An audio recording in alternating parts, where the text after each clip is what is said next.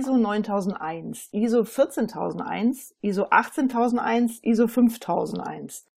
Mein Gesprächspartner heute kennt sie alle, die Normen für integrierte Managementsysteme. Und er ist der Meinung, dass diese Managementsysteme aus der ISO-Normwelt viele Grundelemente des Lean bedienen. Wenn also Lean in einem Unternehmen eingeführt werden soll, kann es helfen, Lean in die vorhandenen Management- und Organisationssysteme zu integrieren und die Lean-Kultur quasi per Guerillataktik der Organisation unterzuschieben. So seine These. Hallo Thomas Mück, ich freue mich, dass Sie heute da sind. Vielen Dank, dass ich da sein darf. Auf dem Lean Around the Clock 2019 in Mannheim werden Sie einen Vortrag zu der eben genannten Thematik halten. Der Titel lautet Lean im Rahmen integrierter Managementsysteme. Herr Mück, ich muss gestehen, ich habe die ISO-Welt noch nicht näher im Zusammenspiel mit Lean betrachtet, geschweige denn an Guerilla-Taktiken in diesem Zusammenhang gedacht. Können Sie uns Ihren Ansatz, Ihre These näher erläutern? Ja, gerne kann ich das tun in ISO-Normen oder spätestens seit der Revision der 2015er Variante in der sogenannten High-Level-Structure werden natürlich Themen wie äh, Commitment der oberen Leitung, Kennzahlen, Kundenorientierung bis hin zur Überwachung und Steuerung und Audit gefordert. Äh, auch ist die oberste Leitung gefordert, Chancen und Risiken zu bewerten und Maßnahmen abzuleiten. Sie ist auch gefordert, ein Management-Review zu schreiben. Das stand auch früher schon in den Normen drin.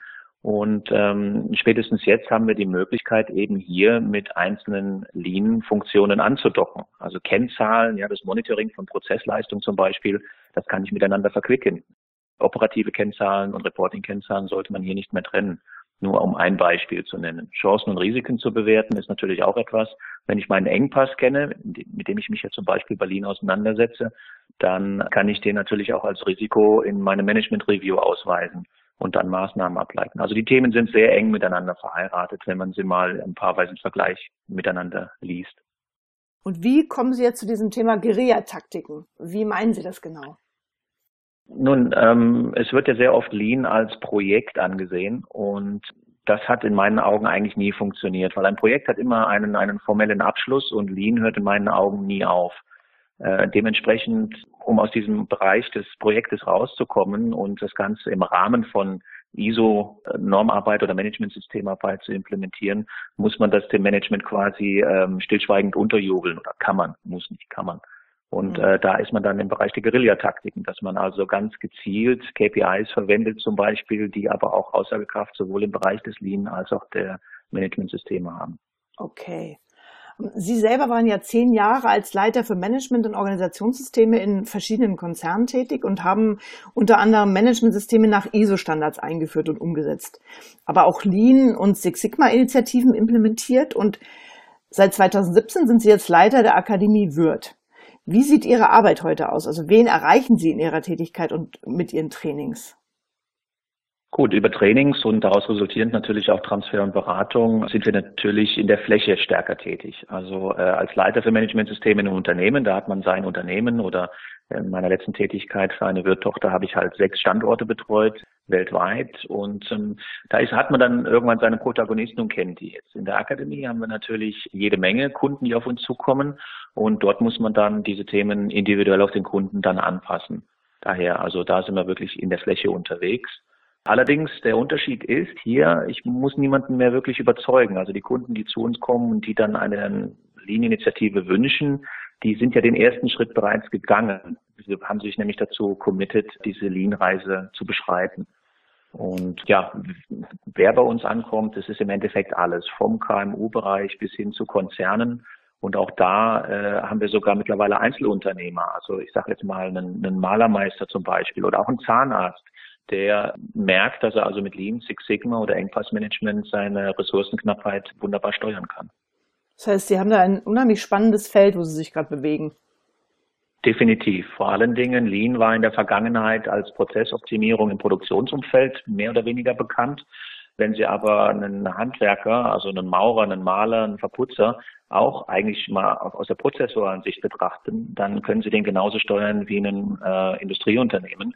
Und dementsprechend sind also mit ein bisschen Transfer diese ja, Lean-Ideen, Lean-Konzepte durchaus auch dort anwendbar. Mhm. Also jeder, der schon mal versucht hat, Lean ist Gedankengut in ein über lange Jahre gewachsenes Unternehmenssystem einzuführen, der weiß, dass das nicht weniger als um einen Kulturwandel geht dabei. Und ein Kulturwandel kann nicht herbeigerufen werden, der muss geschehen dürfen und das braucht Zeit. Wie gehen Sie mit dem Faktor Zeit um? Nun, Lean ist eine Reise in meinen Augen ähm, und da sollte die Zeit keine Rolle spielen. Und als ich äh, Lean und Six Sigma studieren dürfte an der Southampton Solon University, hat der dortige Prof, der Eric Miller, gesagt, it's a never ending story. Mhm. Also es ist eine niemals endende Geschichte. Und vor dem Hintergrund habe ich schon auch viel erleben dürfen. Also ich habe irgendwann mal bei einem Kunden gesagt, wir brauchen fünf Jahre für die Implementierung, weil er einen Zeithorizont wissen wollte.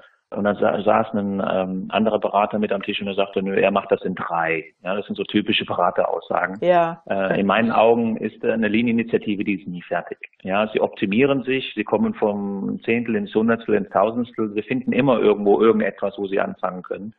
Daher würde ich eher heute auf so ein äh, kollaboratives Coaching gehen und sagen, wir sind langfristig miteinander gemeinsam engagiert und entwickeln das gemeinsam weiter und das kann also wirklich über Jahre hinweg gehen. Ich habe Kunden, da sind wir acht, neun Jahre mittlerweile miteinander verzahnt.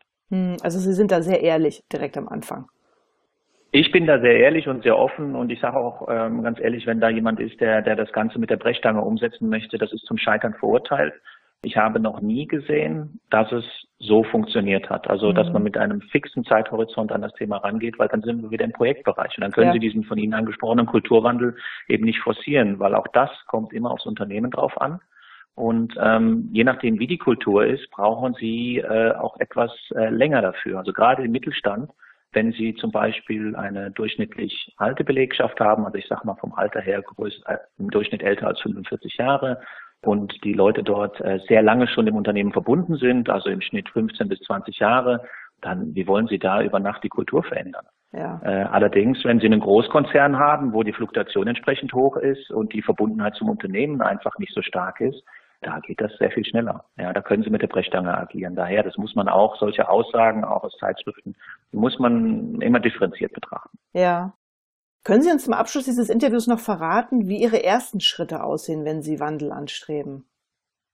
Gut, das sind im Endeffekt zwei. Zum einen, wir müssen das Ziel kennen, beziehungsweise das Problem. Also man muss gemeinsam verstehen, was wollen wir damit erreichen, wo soll die Reise hingehen, welches Problem wollen wir eliminieren. Und das sind ja Vorgaben, die kommen in der Regel von der obersten Leitung. Und die oberste Leitung muss dafür sorgen, dass der Management Buy-in vorhanden ist. Das wäre der zweite Punkt. Das heißt, das gesamte Führungsteam muss an Bord sein. Es bringt nichts, wenn der Chef alleine das will. Mhm. Ähm, Herr Mück, ich danke Ihnen sehr für Ihre Ausführungen heute und ich freue mich, im März 2019 auf dem Lean Around the Clock noch mehr zu hören über die Heirat von Lean und den ISO-Normen. Wunderbar. Ich danke Ihnen für das Interview.